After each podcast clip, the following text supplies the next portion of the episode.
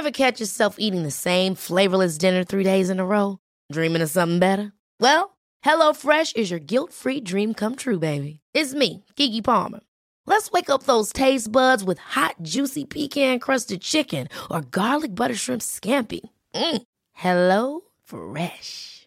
Stop dreaming of all the delicious possibilities and dig in at HelloFresh.com. Let's get this dinner party started.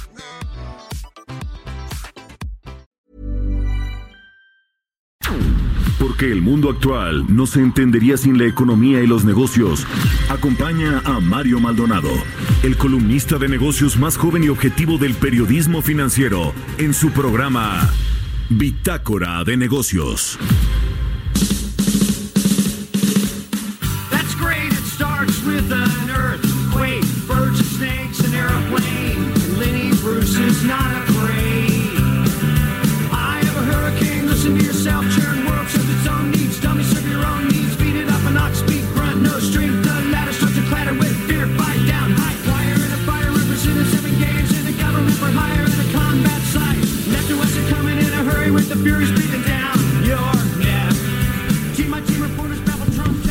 Tal? ¿Cómo están? Muy buenos días. Bienvenidos a Bitácora de Negocios. Yo soy Mario Maldonado. Los saludo con mucho gusto en este martes 17 de diciembre del 2019 y saludo a quienes nos escuchan aquí en la Ciudad de México por la 98.5 de FM, en Guadalajara por la 100.3 de FM, en Tampico por la 92.5, en Villahermosa, Tabasco a través de la 106.3 y en Acapulco por la 92.1 de FM. También a todos los que nos siguen vía streaming por la página heraldodemexico.com.mx. Iniciamos el día con esta canción de R.E.M. que se llama It's the End of the World. Esta semana estamos escuchando canciones que tienen que ver pues con ponerle fin a alguna etapa de la vida, hacer un punto y aparte, comenzar eh, de nuevo algo a propósito de que ya estamos llegando al final de este 2019. Les cuento que vamos a tener en el programa, vamos a hablar con Roberto Aguilar, nuestro analista de mercados. Tendremos eh, pues todo este anuncio del aumento al salario mínimo, lo que dijo el presidente López Obrador con respecto a aumentar el poder adquisitivo de los trabajadores, también lo que dice la iniciativa privada, el Consejo Coordinador Empresarial, la Coparmex y demás. En general es una buena medida esta política salarial del gobierno del presidente Andrés Manuel López Obrador. Platicaremos también con Ernesto Ofarri, el presidente de Grupo Bursamétrica, sobre la economía mexicana en noviembre, cómo le fue respecto de eh, pues el mismo año del año eh, pasado de el 2018 y también eh, pues eh, cómo eh, van los principales indicadores de la economía mexicana para el mes de noviembre y con Fausto Barajas también hablaremos sobre el tema del tren Maya, esta consulta que se llevó a cabo el fin de semana y que bueno pues le dio el banderazo, la luz verde a este proyecto ferroviario que cruzará cinco estados del sureste mexicano y que bueno pues va a comenzar a licitarse en enero próximo. Así que quedes aquí con nosotros en Bitácora de Negocios porque le voy a presentar el resumen de lo más importante que usted tiene que saber este martes 17 de diciembre.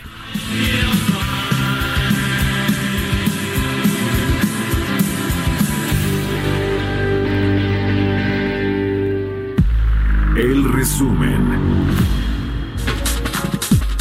La Comisión Nacional de Salarios Mínimos, Empresarios y Gobierno acordaron que el salario mínimo para 2020 aumentará 20%, es decir, pasará de 103 a 123 pesos. Así lo dio a conocer la secretaria del Trabajo, Luisa María Alcalde.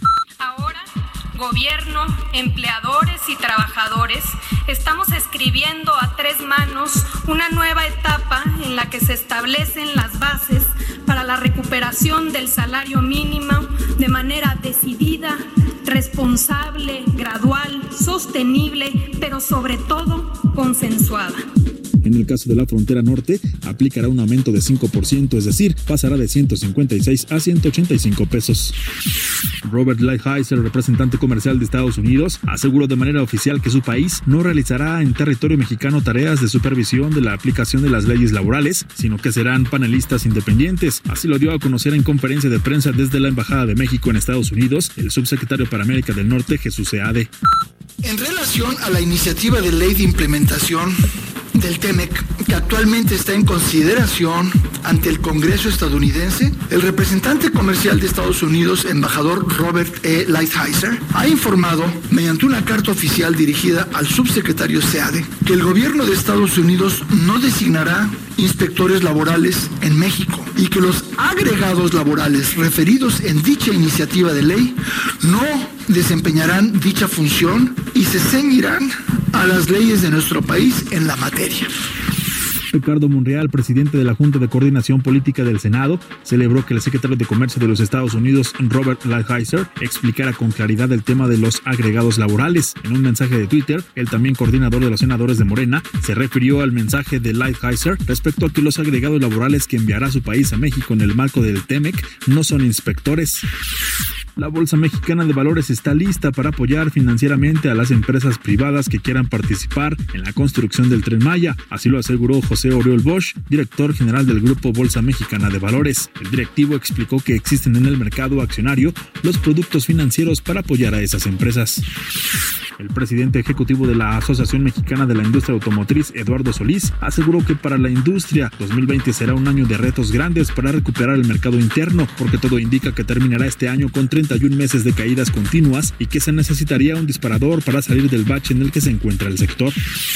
El INEGI reveló que casi 50% del Producto Interno Bruto fue aportado por seis entidades federativas durante 2018. La Ciudad de México aportó 16.4%, Estado de México contribuyó con el 8.8%, Nuevo León cooperó con 7.6%, Jalisco participó con 7.1%, Veracruz con el 4.5% y Guanajuato con 4.4%.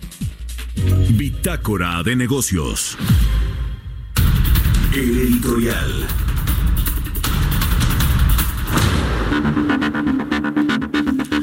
Bueno, pues siguiendo con este asunto de el Temec y el embrollo que se eh, pues eh, tuvimos el fin de semana por lo que Jesús Seade tuvo que viajar de manera expresa Washington para revisar lo que quería aprobar o estos cambios que quería hacer de último momento Estados Unidos en su legislación, que bueno dice Jesús Seade que eso es eh, una eh, forma unilateral de implementar sus leyes o utilizar estas leyes secundarias o legislaciones secundarias de este nuevo acuerdo comercial con México y Canadá. Y que bueno pues ahí el, el tema controvertido era precisamente estos inspectores que eh, podrían venir a México por parte de Estados Unidos a revisar el cumplimiento de la reforma laboral. Pero bueno, ayer, en, al menos en la carta que envió Robert Lighthizer, el representante comercial de Estados Unidos, a Jesús Seade y en lo que platicaron en esta reunión de casi hora y media en Washington, pues no va a haber estos inspectores. Finalmente se queda la figura de agregados laborales que van a estar, sí, aquí en la Embajada de Estados Unidos en México, pero que eh, pues eh, ante una controversia laboral, pues se echarán a andar estos mecanismos, eh, estos paneles de soluciones de controversias en los cuales se designarán a estos agregados laborales que según esto pues son independientes, que no son necesariamente del gobierno. Todos, todos los que van a revisar algún, algún caso de controversia laboral, no son todos estadounidenses, México podrá elegir a uno también, en fin, parece ser que ya vino a menos ahí esta controversia, este escándalo que se había suscitado el fin de semana. La verdad es que pues por mucho por culpa de, de Jesús, sea de que no tuvo pues eh, la capacidad de, llamarle a su amigo Bob, que por cierto ayer, no sé si se dio cuenta, si vio, si siguió los mensajes de Jesús ya nunca le decía, pero ni por, ni por equivocación Bob, como su amigo, ¿no? Ahora sí le decía Robert Lighthizer, el embajador y no sé qué. Pero bueno, pues el Jesús Seade pudo haber echado una llamada para eh, platicar este tema y no dejar que avanzara el escándalo que por eh, pues el fin de semana trajo asoleado a Jesús Seade y que bueno, pues también denota por otro lado la mecha corta que muchos funcionarios del gabinete del presidente López Obrador, incluido el propio presidente López Obrador, porque bueno, pues ayer Jesús Seade se embarcó en una pelea ahí incluso con un periodista, con el colega Carlos Lorete Mola, quien pues con, eh, eh, digamos, eh, un diminutivo de su apellido, buscó ahí enfrentarlo en Twitter, después se arrepintió, le puso un tweet de que no quería pues mandar esos mensajes que son hostiles, pero que bueno, pues mientras tanto lo hizo y el presidente también en la mañana le dio. Entonces, pues, si ya lo hizo el presidente, que no lo haga Jesús sea de, pues, ¿qué más da, no? El problema es que, pues, estamos otra vez ante un tema de el gobierno y, eh, pues, el poco respeto que tiene para la prensa, para los medios, para los periodistas. Pero bueno, pues, allá Jesús Seade y también el presidente López Obrador y su ataque a los medios de comunicación. Son las 6 con 10 minutos. Mercados bursátiles. Y ya llegó Roberto Aguilar, nuestro analista de mercados, a la cabina de El Heraldo Radio. ¿Cómo estás, mi querido Robert? Buenos días. ¿Qué tal, Mario? Muy buenos días. Pues fíjate que, bueno, la noticia en México, el alza salarial de 20%, como ya escuchamos en el resumen. Sin embargo, desde ayer ya hay una serie de advertencias, un poco de, las opiniones de los especialistas económicos, donde advierten que un aumento significativo al salario mínimo será un reto para el sesgo expansivo de la política monetaria del Banco de México, pues podría acelerar una inflación subyacente que ha mostrado una mayor resistencia resistencia a disminuir.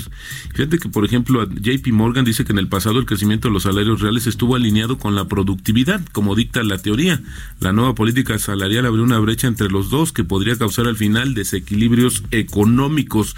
La verdad es que no estamos en contra, yo creo que nadie estará en contra de que se aumente el salario, incluso los propios empresarios, porque al final esto eh, aumenta el poder adquisitivo de los trabajadores. Sin embargo, hay que hacerlo también de manera ordenada. Esto creo que es importante también y de a la cuestión eh, justamente de la productividad de la mano de obra mexicana. En México casi 11 millones de trabajadores, Mario, reciben un ingreso equivalente a un salario mínimo que el próximo año se va a ubicar en 123.22 pesos diarios. Y creo que es importante también que eh, la inflación ha rondado cerca del 3%, de hecho la tenemos debajo del 3%, el último dato a noviembre anualizado, y la subyacente ha demostrado, como decían estos eh, especialistas económicos, fíjate que esta se ha mostrado en 3.65%, sigue por, por arriba de la meta del Banco de México y esto también es uno de los elementos que finalmente pudiéramos eh, ver como algún eh, pues el inicio de alguna presión que pudiera también insisto advertir o eh, desviar la atención que tiene justamente el Banco de México en términos de política monetaria. Y bueno como tú sabes este jueves es la reunión la última del año del Banco de México y bueno, pues nuevamente se anticipa que va a recortar la tasa de interés. Esto de acuerdo con un sondeo que realizó Reuters en medio de un estancamiento de la economía local mientras la inflación se mantiene en la meta oficial. Pero fíjate que es interesante porque la totalidad de los analistas que participaron, de los representantes de bancos y casas de bolsa que participaron en este sondeo, pues esperan justamente que se haga una nueva disminución de la tasa. Sería el cuarto recorte consecutivo desde la reunión de agosto y para el cierre del 2020 se ubicaría en 6.5 de acuerdo con este ejercicio que realizó Reuters. Sería la primera vez, Mario, que el Banco de México estaría disminuyendo la tasa de referencia sin un antecedente de lo que sucede con la Reserva Federal. Eh, creo que ahí es importante también ver cómo están pues los factores. Ayer eh, el subgobernador eh, también eh, esto de, los subgobernadores rebeldes del Banco de México, pues aplaudió, por así decirlo, el tema del incremento. Gerardo Esquivel. Gerardo Esquivel, pero bueno, pues había que ver porque ya ves que ellos también han pugnado por una mayor disminución o una disminución más acelerada de la tasa de referencia. Pero bueno, volviendo al tema internacional, los mercados en Estados Unidos cerraron nuevamente en un nivel récord porque la confianza de los inversionistas se vio impulsada por positivos datos de China y también los avances en el tema comercial entre las economías más grandes del mundo. Ya había que recordar que el viernes se dio un anuncio de un acuerdo preliminar. Faltan muchos detalles, sin embargo, pues esto lo han visto de manera positiva. Ayer también los mercados europeos marcando niveles récord. Y bueno porque también se espera que el crecimiento en China continúe moderándose. Las última la última información pues eh, disponible del ámbito comercial de este país pues muestra una mejoría de las perspectivas económicas del país. Pero hay que recordar que el gobierno está también en un proceso de desarrollar o más bien está desarrollando una estrategia para evitar que la desaceleración de la economía pues sea mucho más pronunciada. De hecho, hay un estimado ya de que el potencial de crecimiento económico, aquí lo comentamos, de China estaría en un nivel de 6%. Pero bueno, el peso que ahorita está cotizando Mario en 18.91 para muchos pues es una también una sorpresa sobre este rally, porque ayer eh, se apreció a su mejor nivel en cinco meses, mientras que la bolsa ganó por quinta jornada consecutiva en un entorno de mayor apetito por activos de riesgo luego del acuerdo comercial anunciado entre China y Estados Unidos. Mientras tanto, también influyó el tema de esta, eh, estos acuerdos del nuevo tratado comercial entre México, Estados Unidos y Canadá, sobre todo intentando calmar esta controversia sobre el plan estadounidense para monitorear las normas laborales mexicanas como parte del TEMEC. Ayer eh, marcó el nivel de 18.93, pero hoy ya estamos en 18.91. Quien no le está pasando nada bien, el estadounidense Boeing, que anunció el, que va a detener en enero la producción de su avión comercial más vendido, el 737 MAX, después de sufrir los accidentes eh, fatales en cinco meses, una medida que podría afectar una cadena de suministro global y también a la economía de Estados Unidos. Y la decisión, justamente después de dos días de discusión de la plana mayor de esta compañía, pues se conoce después de que se dieron eh, datos sobre la Administración Federal de Aviación de Estados Unidos, que no aprobó probaría que el avión volviera a operar antes del 2020. Así es que, bueno, ayer sus acciones cayeron más de 4% y por el otro lado, infraestructura energética Nova y Nova informó que uno de sus negocios emitió 332 millones de dólares en notas garantizadas a un plazo de 20 años. Se trata justamente de TAC Norte Holding, principal accionista del gasoducto Los Ramones Norte, en un negocio conjunto con Innova y la empresa Brookfield. La transacción se llevó a cabo a través de una colocación privada entre inversionistas de Estados Unidos, Alemania, Francia, y Canadá. Y bueno, es interesante ver cómo también ahí le participó de manera muy importante esta compañía aseguradora Allianz Global Investor. Este es así, insisto, el tipo de cambio, Mario, 18.91, peso fortachón. Ayer el propio presidente, en su discurso del anuncio del incremento del salario mínimo, destacó que la moneda, que el peso mexicano es la segunda más apreciada en lo que va del año. Sí, tiene razón, yo creo que es así, insistimos, ha sido uno de los principales aliados en términos económicos para el presidente Andrés Manuel López Obrador.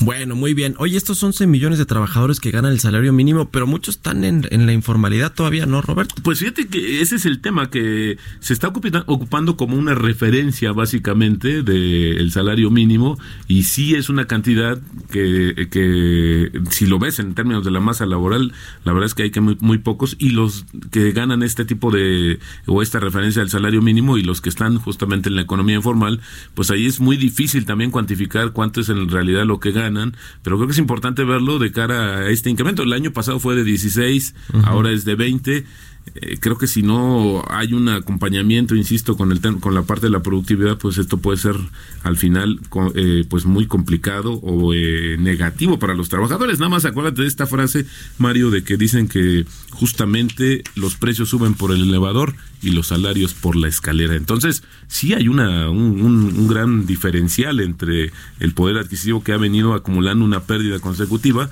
pero también creo que debería de ser una recuperación gradual para evitar distorsiones Insisto, nadie está en contra de que se gane más, pero el tema es qué implicaciones puede tener en el ámbito macroeconómico. Ya, ayer, la secretaria del Trabajo, Luisa María Alcalde, decía que 3.44 millones de trabajadoras y trabajadores se beneficiarán. Me imagino que son pues, los que sí están en la, Exactamente. formal, ¿no? Exactamente, y los que ganan esta referencia. Y los que sí ganan este salario mínimo. Que bueno, pues sí, es un buen crecimiento de 20% para el próximo año. Gracias, Roberto. Al contrario, muy buenos días. Buenos días. Mario Maldonado en Bitácora de Negocios. Bueno, y a propósito de este anuncio que hizo ayer la Comisión Nacional de Salarios Mínimos para aumentar a un ritmo un poquito más rápido, más elevado el salario mínimo, porque lo venía haciendo a un ritmo de 17% anual en el país, eh, porque en la frontera lo aumentaron, recuerde, el, al inicio casi la administración al doble. Eh, pero bueno, eh, ayer el presidente tuvo varias declaraciones, se las quiero eh, poner ahora porque el, presidente habló de esto, dice que es un aumento representativo para los trabajadores. Vamos a escuchar lo que dice Andrés Manuel López Obrador. Ahora, afortunadamente, estamos logrando gradualmente una recuperación en el salario y les decía mayor de lo que yo imaginé. El año pasado, un aumento del 16% al salario mínimo, eso fue lo que se acordó y es lo que aplica en este año, 16%. No se había dado este aumento en 36 años. Es el aumento más eh, eh, representativo, importante. Era el aumento más eh, importante. Y en el caso de la frontera fue el doble del aumento al salario mínimo. Ahora ya no es el 16, es el 20% de aumento en el salario mínimo. Esto es un avance porque si descontamos la inflación del orden del 3%, estamos hablando de un aumento en términos reales del 17% al salario mínimo. Bueno, pues sí, ese es el tema que dice el presidente, que se tiene que descontar la inflación eh, para ver eh, pues el eh, crecimiento del poder adquisitivo de los mexicanos, de los trabajadores, pero como también decía Gerardo Esquivel, ya nos decía Roberto Aguilar, el subgobernador de Banco de México, es una buena noticia porque contribuye a fortalecer la economía popular, pues sí, esta economía que, que hace falta fortalecer, tiene toda la razón el presidente, y que bueno, en, en, dice también que pues esto va a llevar tiempo, que tampoco va a ser de la noche a la mañana, esto dice el presidente López Obrador? Eh, nosotros perdimos mucho poder adquisitivo, poder de compra en el salario mínimo y recuperar ese poder adquisitivo pues va a llevar tiempo, siendo realistas, porque esto no se resuelve por decreto. Tenemos que ir aumentando el salario sin afectar las fuentes de trabajo, sin afectar a las empresas, porque si no sería hasta contraproducente, sería desatar la inflación y representaría mortandad de negocios, de empresas. Bueno, pues ahí está. Ayer el, gobierno de México también, fíjese, tuiteó que en este aumento al salario mínimo era un hecho impensable durante el neoliberalismo. Eh, bueno, pues eso, eso creo que está pues en entredicho porque eh, sí, sí se eh, fue aumentando a una tasa mucho menor el salario mínimo y ciertamente había ahí pues algunos organismos incluso empresariales que se oponían a esto, patronales, obreros patronales. Pero bueno, ayer estuvo el CCE, el Consejo Coordinador Empresarial, su presidente Carlos Salazar también pues habló de este tema del salario mínimo y como decía Roberto Aguilar, pues sí, nadie se puede ya oponer a que no se aumente este salario mínimo. Vamos a escuchar lo que dice Carlos Salazar. Tuvimos un consenso primero en las 12 organizaciones empresariales, después las organizaciones nos dieron el mandato a Gustavo y a mí de que estuviéramos negociando y a Vicente Yáñez, que estuviéramos negociando directamente con el sector obrero. Y bueno, después de los constantes estiras y aflojes, pero siempre con la dimensión, y por eso lo reconocí hace rato, que ya desde hace años ha tenido Coparmex de tratar de empujar que el salario tuviera un reconocimiento mayor, logramos esto. Eh, quiero ser muy claro que lo que se está aumentando son 14 pesos a este índice de recuperación que se ha aplicado desde el año 2017, o sea, desde hace dos años, más el 5% que se está poniendo como aumento salarial reconociendo dos puntos por arriba de la inflación, como dijo el presidente también. Eh, la inflación va a ser del 3%, vamos a tener ahora un aumento del 5%, da ese 20% que, que se anuncia esta noche. Bueno, y Gustavo de Hoyos, que es el presidente de la Coparmex y a quien se refirió Carlos Salazar y quien ha sido muy crítico y ferro con este gobierno del presidente López Obrador, también se pronunció al respecto del salario mínimo. Vamos a escuchar lo que dice Gustavo de Hoyos. Hacer un reconocimiento eh, público al presidente de la República porque la Coparmex lanzó en 2016 la nueva cultura salarial siendo candidato presidencial, el hoy presidente López Obrador eh, suscribió, nos envió un documento comprometiéndose a hacer suya esta visión de la Coparmex y en los dos momentos en que se ha tenido que definir, es decir, en diciembre del año pasado y ahora, ha sido absolutamente respetuoso del acuerdo de las organizaciones sindicales y de las organizaciones empresariales y ese respeto es lo que ha permitido que tengamos, aunado desde luego a su compromiso, eh, un incremento tan significativo.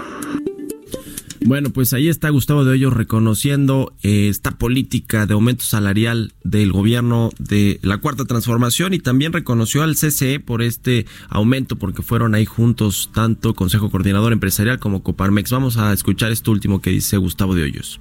Y en segundo lugar también hacer un público reconocimiento a Carlos Salazar que ha tenido la capacidad para generar un consenso que no es sencillo entre los distintos sectores productivos del país para que todos hagan un esfuerzo que en algunos casos cuesta más que en otros, para que demos el extra, porque como bien decía el presidente, este es un incremento histórico.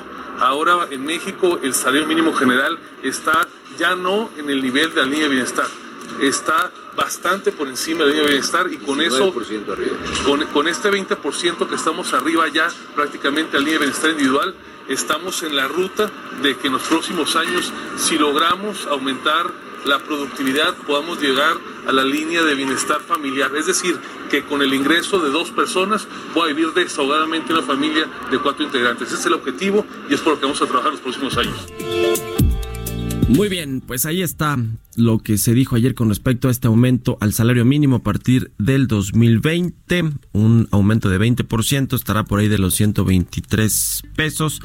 Y bueno, pues sí, una buena noticia, está por eh, primera vez después de casi 35 años arriba de esta línea de pobreza, de la línea de bienestar, que pues era algo que efectivamente el gobierno, los patrones y las empresas le habían quedado a deber a los trabajadores que ganan menos o que ganan al menos un salario mínimo. Así que si es una buena noticia, en, enhorabuena, esto sí no, no se puede regatearle al, al gobierno que logró pues impulsar estos aumentos al poder adquisitivo de los trabajadores trabajadores al salario mínimo.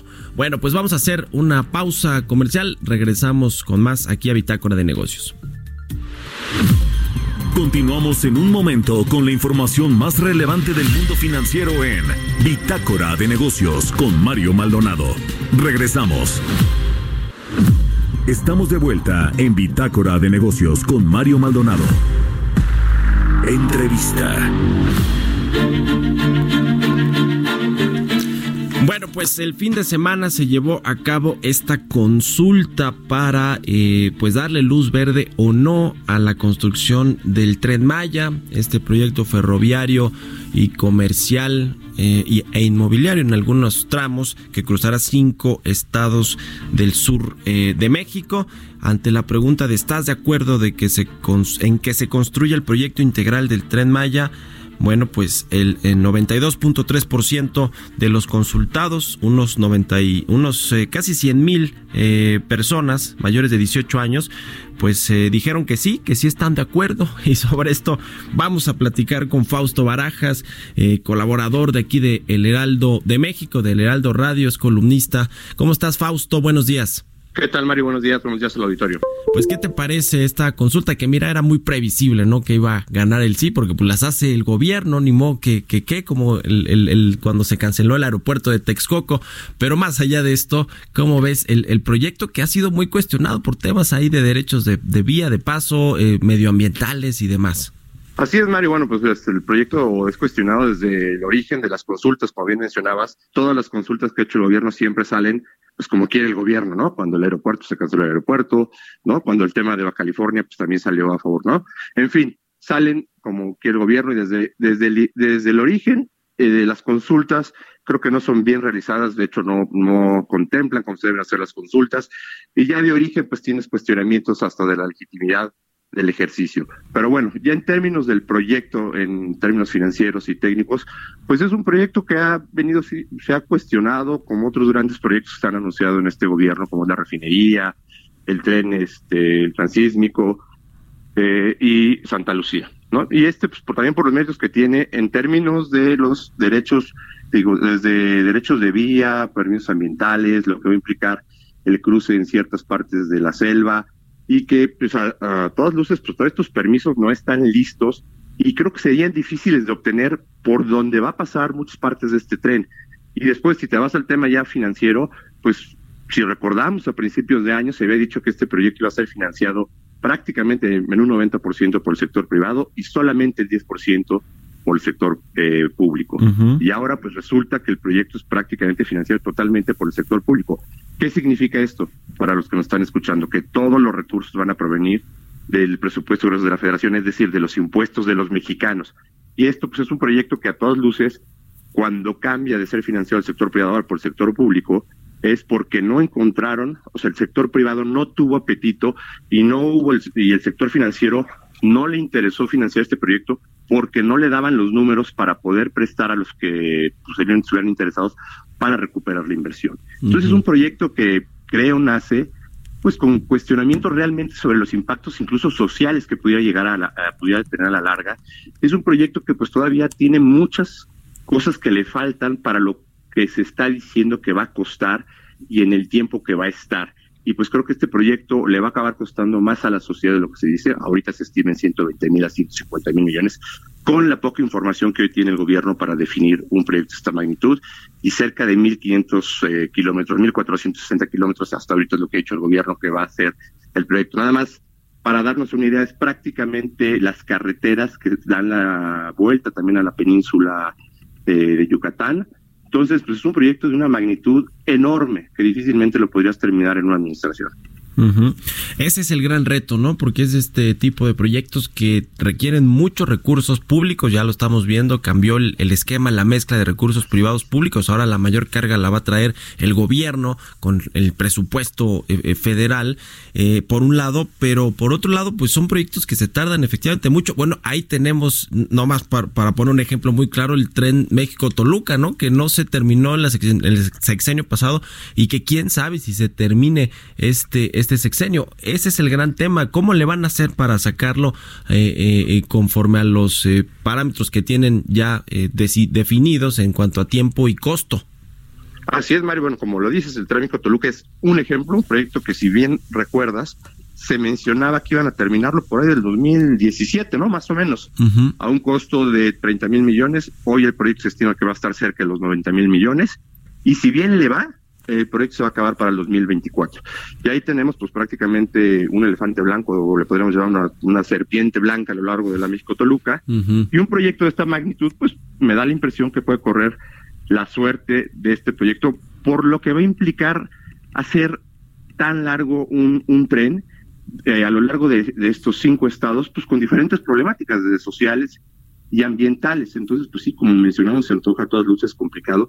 Y otro dato, o sea, lo que va en teoría a costar, que hoy estiman, para que lo tenga claro nuestro auditorio, es el equivalente a cinco o seis años de inversión carretera en todo el país. Es lo que gasta el gobierno, si bien le va, cada año en carreteras, que es más o menos 40 mil, 30 mil millones de pesos en todo el país.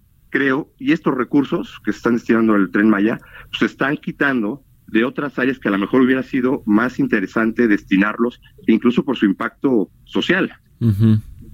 Ya. Ahora, eh, eh, Fausto, mira, más allá de que sea un proyecto eh, turístico, un proyecto incluso de carga, porque tiene también hay parte de, de, las de las vías eh, que va- van a utilizarse para la carga, algunas ya están de hecho tendidas, pero más allá, digamos, de este proyecto, yo creo que lo que quiere el presidente López Obrador y en el imaginario de este nuevo gobierno está en ir a generar empleo, a detonar, en teoría, actividad económica ya en estos estados que ciertamente se han estado marginados del crecimiento económico que han tenido otra- otras regiones de la República Mexicana. Eh, y, y- y, a ver, y lo hemos platicado nosotros, los contratistas que van ahí a pues a, tener estos estas obras para construir ciertos eh, eh, tramos y les pagarán su dinero y ellos se van contentos, pues ellos no tienen problema. El problema se lo va a quedar el gobierno si resulta ser una obra que no sirve, que no es rentable, que no está llegando, digamos, a la afluencia, al aforo de eh, visitantes o de pasajeros que había presupuestado. Es decir, el, el problema, digamos, de- en el corto y mediano plazo va a lo mejor detonar actividad económica, va a generar empleos, va a dar eh, eh, pues contratos a constructoras a lo mejor locales, que es un poco lo que quiere incentivar el gobierno, pero puede ser que se convierta en un proyecto fallido, ¿no? De esta administración y eso pues va a ser parte del, del el- el, eh, pues, lo que va a dejar este nuevo gobierno. Así es, Mariano. Si el gobierno hubiera querido generar empleo y derrama económica y social en estos estados, creo que esos recursos pudieran haber sido, por ejemplo, eh, mejor destinados y con mayor impacto en la modernización y ampliación de todo el corredor carretero que tienes a lo largo de la península, es decir, ampliarla y mantenerla de mejor manera. También tienes muchos caminos rurales que hubieran conectado comunidades y hubiera sido mejor invertir estos recursos de esa manera, en mi opinión. Y segundo, como bien dices, bueno, el gobierno, y déjame nada más corregir un tema, no es el gobierno, los que, los que se van a quedar con el problema somos los mexicanos, Sí. porque recuerda, el gobierno no genera recursos, el gobierno extrae recursos privados que los administra y los gasta, que son los impuestos. Entonces, una vez gastado este, este, este proyecto, como bien dices, también va a generar un costo a la larga, porque habrá que mantenerlo y pagar la operación, porque en ningún lado del mundo, salvo rutas muy excepcionales, los trenes son eh, autofinanciables o son rentables por sí solos. Entonces, todos los años habrá que destinarle recursos para el mantenimiento y la operación del tren a lo largo de la vida que este proyecto, si es que se llega a terminar. Bueno, pues sí, a ver qué, qué pasa. Eh, ya platicamos aquí sobre este acuerdo de inversión en infraestructura que presentaron hace una semana los empresarios. Eh, tú, tú ves, digamos, cómo, cómo se ha ido desdoblando el tema este de los proyectos, de las inversiones, lo que tú escuchas ahí con los empresarios, pues lo ves eh, factible, lo ves como un buen primer paso, si tú quieres, de inversión en infraestructura para esta administración. Pues mira, al menos ya sacaron algo, eh, creo que es, muy corto porque esos proyectos en su mayoría son temas que ya el sector privado tenía contemplados, por ejemplo, sus planes de inversión de aeropuertos que ya existen en las concesiones, en las carreteras, es el mismo caso, son proyectos que ya existían y que ya estaban en proceso y simplemente es la continuidad de estos proyectos y otro tema que ya hemos este, platicado, Mario, lo que se habla del eh, proyecto del plan de infraestructura se queda muy corto y deja mucho que desear en términos del monto de la inversión. Si mal no recuerdo, aquí se hablaban de 870 mil millones por ahí, ¿no? Y este país lo que necesita, al menos para poder convertirse en una plataforma logística y generar, digamos, una contribución o un impulso al crecimiento económico, es invertir al menos 5% de recursos del Producto Interno Bruto. Estamos hablando de arriba de un billón de pesos por año, no en la suma de estos proyectos a lo largo de la administración, por año y en una mezcla principalmente de recursos fiscales complementado por recursos privados, como ocurre en todas partes del mundo. Entonces, a todas luces, el monto de inversión es muy bajo y el impacto que van a tener estos proyectos en el crecimiento prácticamente será nulo. Ya. Bueno, pues vamos a estar ahí revisando este tema y ojalá que lo podamos platicar aquí, mi querido Fausto. Muchas gracias por tomar la llamada. Con mucho gusto, Mario. Gracias y buenos días a todos. Un abrazo. Fausto Barajas, columnista de aquí de El Heraldo de México, experto en temas de infraestructura y energía. Sígalo ahí en Twitter, arroba Fausto Barajas. Son las seis con cuarenta minutos. Historias empresariales. Bueno, y hablando del sector turístico, ahora ya más lo que tiene que ver con la dependencia que encabeza Miguel Torruco, bueno, pues informó que para este eh, periodo vacacional de invierno se va a generar una derrama económica en el país de cerca de 179 mil millones de pesos y anunció también una aplicación eh, móvil y un sitio web que se llama Turismo City que eh, pues compara los valores de vuelos, hoteles, paquetes de más de 100 agencias de viajes y aerolíneas. Eh, pues una app interesante. Nos platica de esto en la siguiente cápsula Giovanna Torres. A la hora de intentar ahorrar, los viajeros son capaces de muchas cosas, incluso de despertar por la madrugada para encontrar un vuelo a buen precio. Hay consejos que funcionan, pero hay muchos otros que solo son un mito. A finales del 2010, cuando las páginas cuponeras estaban en auge en Argentina, Martín Levy descubrió en su viaje a Europa el proyecto de un amigo que desarrollaba un agrupador de descuentos y con tan solo 19 años decidió importar esta idea a la Argentina. Después de cinco años con presencia en Brasil, Perú, Chile y Argentina, decidieron expandir sus planes para llegar a nuestro país, en donde esperan que hacia el 2023 México aporte el 30% de su volumen de reservas. Su app fue descargada más de 2.500 millones de veces el año pasado. La empresa generó ventas por 500 mil millones de dólares para las distintas compañías que agrega en su buscador.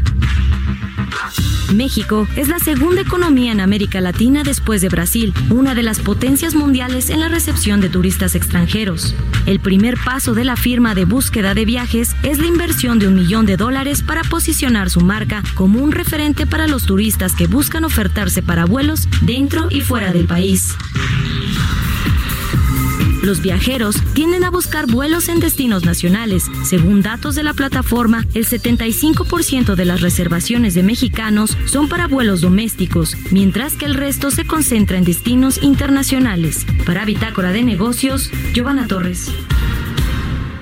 Bitácora de Negocios.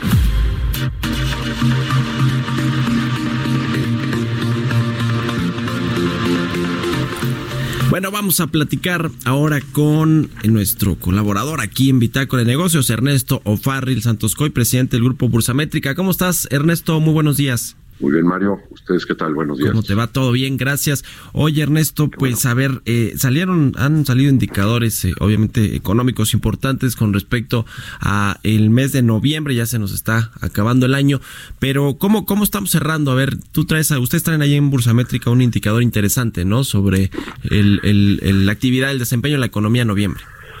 Sí, contamos con tres indicadores anticipados de la economía de México. El más oportuno de ellos se llama índice métrica de la economía de México, y ven, y lo calculamos la semana pasada, normalmente lo sacamos el día 10 de cada mes, con referencia al mes inmediato que acaba de terminar.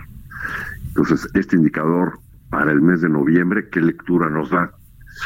Eh, bueno, pues eh, nuestra estimación de cuánto creció la economía en base a este indicador es una estimación preliminar, faltan muchos más datos, pero algunos datos relevantes han salido, algunos indicadores han salido, como es, por ejemplo, los datos de la industria automotriz o las ventas tanto de Walmart México como de Lantad, eh, datos del em, empleo, eh, en fin, eh, los agregados monetarios, cómo se comportaron el, la oferta monetaria, ¿no? y en base a eso hacemos el, la primera estimación y bueno, pues resulta que con este indicador estaríamos estimando una contracción de la economía para el mes de noviembre del 0.9%, es una, una caída relevante, ¿no? Sí. Eh, para el mes de octubre, con un segundo indicador que ya sacamos 20 días después del IBEM, pero ya lo sacamos para octubre, a, finales de, a finales de noviembre, ese es mucho más preciso, estamos estimando una variación de 0% en el mes de enero en, en, relación a, perdón, de noviembre, en relación a noviembre del año pasado. Perdón, me estoy haciendo mal. Octubre contra octubre, 0% en octubre, que es el primer mes del trimestre.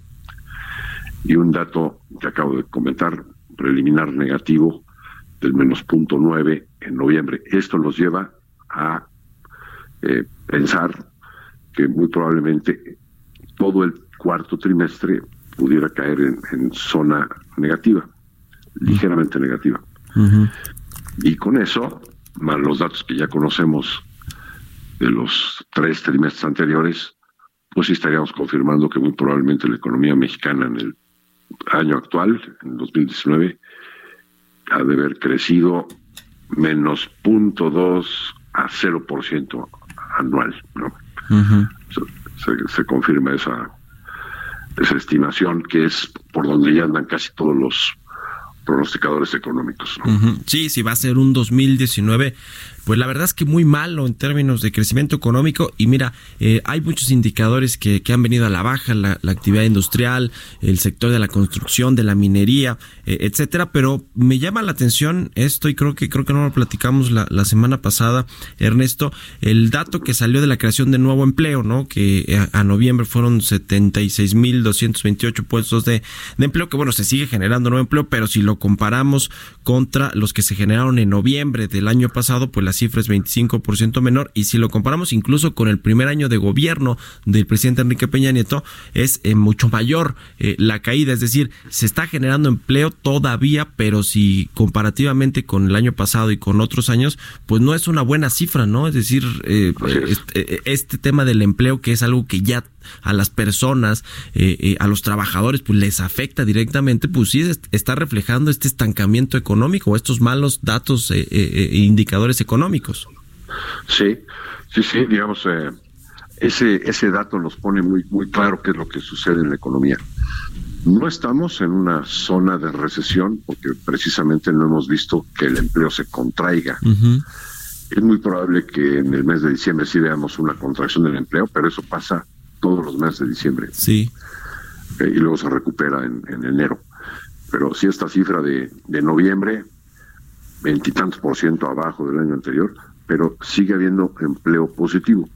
Entonces, eh, es el diagnóstico es de estancamiento.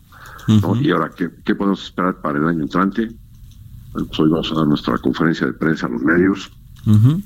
Te puedo anticipar Estamos viendo una economía de Estados Unidos que se va a desacelerar, sobre todo hacia finales del año entrante, y eso pues va a tener repercusiones en México. Es un año de elecciones presidenciales allá. Sí, sí. En el caso de México, en, concreto estamos viendo un crecimiento que puede ser entre el menos 0.5 al más 0.5 anual.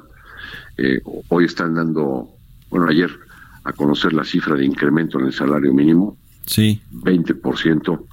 Bueno, sí vamos a tener en, el año entrante algunas eh, circunstancias que van a, empujar el crecimiento, como puede ser el consumo, por este incremento que podíamos esperar en la masa salarial, eh, que a su vez, y junto con las remesas que han seguido siendo muy fuertes, pues van, van, a ayudar a que el consumo se mantenga. Pero el dato de la inversión de este año, que debe haber caído en el gasto de inversión en total como 6% anual, pues va a hacer que el crecimiento sea muy débil, ¿no? Eh, por otro lado, hay una circunstancia de, de, mucha debilidad, incluso yo me atrevería a decir, ahí sí hay recesión en la manufactura norteamericana. El proteccionismo comercial sacó del mercado a la industria norteamericana, le subieron los costos de los insumos por los aranceles y les lo sacaron también el precio exportaciones por las eh, los aranceles que, muchos países le impusieron a las exportaciones americanas en respuesta, ¿no? y, y entonces tenemos una situación de debilidad que le pega a la economía exportadora mexicana, ¿no?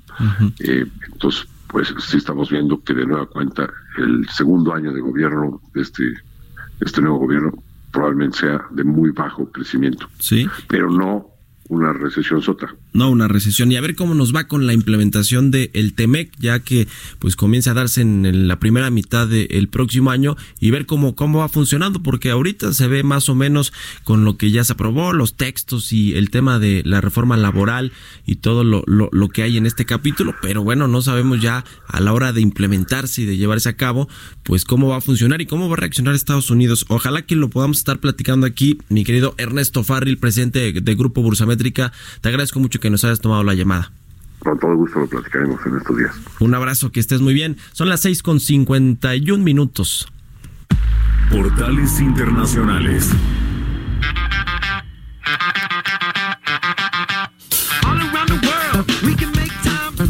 Jesús Espinosa, nuestro jefe de información, ya llegó a la cabina de El Heraldo Radio con la información de los portales internacionales. ¿Cómo estás, Chucho? ¿Qué tal, Mario? Muy buenos días. ¿Qué pasa? ¿Qué pasa por acá? No, es que se, arremanga Jesús como si fuera... como si fuéramos a entrarle a, una pelea callejera o de la secundaria. No sé, ¿alguna vez te peleaste en la secundaria de esas de... no, a la salida? que yo no era peleonero. No, yo solamente una vez, una vez. Y gané. Perdiste, seguro. Pero después me rompieron la nariz porque a la mala, ¿eh? Ya habíamos terminado la pelea, me fui a sentar al escritorio voltándose a la ventana con toda la adrenalina y de repente siento que me jalan el hombro, me voltean y pum, ya nada más vi la cabeza aquí, me rompieron la nariz a la mala. Pero bueno, saludos allá. Lo bueno es que eso ya tiene mucho tiempo, ¿no? Entonces ya, ya, quedó en unos ocho años, o 10 años. Mario, vámonos rápido porque tenemos información importante esta mañana en los portales internacionales y comenzamos con el Financial Times porque la libra se desliza cuando Johnson señala que, bueno, la dura fecha límite del Brexit sería en el 2020. Boris Johnson cerrará la puerta al extender la transición al Brexit. El enfático resultado de las elecciones en el Reino Unido, pues suscita la reanimación de la negociación. Una victoria contundente para los conservadores alimenta las ganancias de los fondos de cobertura. Eh, recordar que el pasado 12 de diciembre se celebraron elecciones generales en el Reino Unido después de años de estancamiento parlamentario y crisis política. Los británicos votaron a favor del Partido Conservador liderado por el primer ministro Boris Johnson con una mayoría considerable, lo que pues le permitirá avanzar con el Brexit antes de la fecha límite del 31 de enero de 2020. Está establecer la agenda política para los próximos cinco años. Bloomer.com esta mañana China puede comprar etanol, desviar el comercio de Hong Kong para cumplir el compromiso de los Estados Unidos. Están surgiendo más detalles sobre cómo China aumentaría las importaciones de los Estados Unidos en hasta 200 mil millones en los próximos dos años para cumplir con sus compromisos bajo el acuerdo comercial de la fase 1 firmado la semana pasada. Ese acuerdo, que aún no se ha firmado oficialmente, incluye alcanzar compras de 40 mil millones a 50 mil millones por año en productos agrícolas, un nivel que algunos analistas han eh, dudado de que sea factible para ayudar a alcanzar esa cifra. Beijing planea reiniciar las compras de etanol levantando o renunciando a los aranceles de la guerra comercial sobre el combustible. Y ya para cerrar, Mario, nos salimos un poquito de la línea para un poco de soft, una, una nota soft. Estábamos hablando, no sé, los mexicanos somos muy de comer, de los tacos, etcétera, a veces a un restaurante, ¿no? Cuando nos va bien, etcétera. ¿Cuánto nos gastamos en una, en una sentada para unos tacos así fácil? Entre 80 y 150 pesos, dependiendo la taquería o dependiendo el lugar. Si es algo un poquito, eh, un poquito, eh, eh, digamos, más nice, ¿no? Nos podemos gastar hasta 300 o hasta 500 pesos si quieres, si vas en compañía, ¿no? Esta semana vino la NBA a México, Mario. Estuvieron aquí, ¿no? Sí, sí, sí, sí, sí, que, muy buen partido, ¿no? Los Pistones y los sí. Y por ahí apareció, por ahí apareció un ticket que le hicieron llegar al medio, al portal de medio de mediotiempo.com con una cuenta de 2 millones 302 mil 395 pesos con una propina de 460 mil 479 pesos. Esto sería en teoría lo que consumieron jugadores directivos de la NBA en un restaurante en una sola ocasión. Entre alcohol, comida, etcétera, etcétera. 2 millones 700 mil pesos, ya con todo y Bueno. ¿no? Hay nada más para... Pues cuando seas jugador, tal vez ahí te- Yo creí que me ibas a hablar de los octavos de la Por Champions League, Ah, pero van a bueno. estar buenos, Lo ¿eh? dejamos para la próxima porque ya nos tenemos que ir. lo- los mencionamos mañana los... Los boletos octavos. de la América, dice aquí. También este, ya Dani. salieron los precios por ahí Sí, para la final del 29, que es la final final en el Estadio Azteca. Sí, pero Bueno. mañana lo comentamos. Mañana lo comentamos. Gracias, Gracias, Jesús. Mario. Buenos días. Muy buenos días. Con esto llegamos ya al final de Bitácora de Negocios. Le agradezco mucho que nos haya acompañado este día, esta mañana. Se queda ahora en los micrófonos de El Heraldo Radio con Sergio Sarmiento y Guadalupe Juárez. Y nosotros nos escuchamos mañana en punto de las 6 de la mañana. Muy buenos días.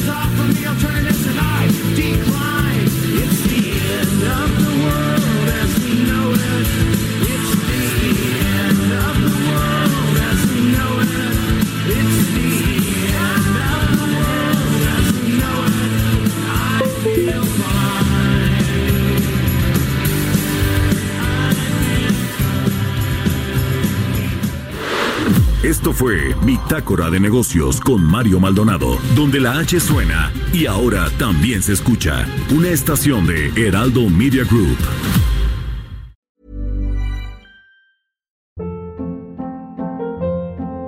Hold up. What was that? Boring. No flavor. That was as bad as those leftovers you ate all week. Kiki Palmer here, and it's time to say hello to something fresh and guilt-free. Hello Fresh. Jazz up dinner with pecan-crusted chicken or garlic butter shrimp scampi. Now that's music to my mouth. Hello Fresh. Let's get this dinner party started. Discover all the delicious possibilities at hellofresh.com.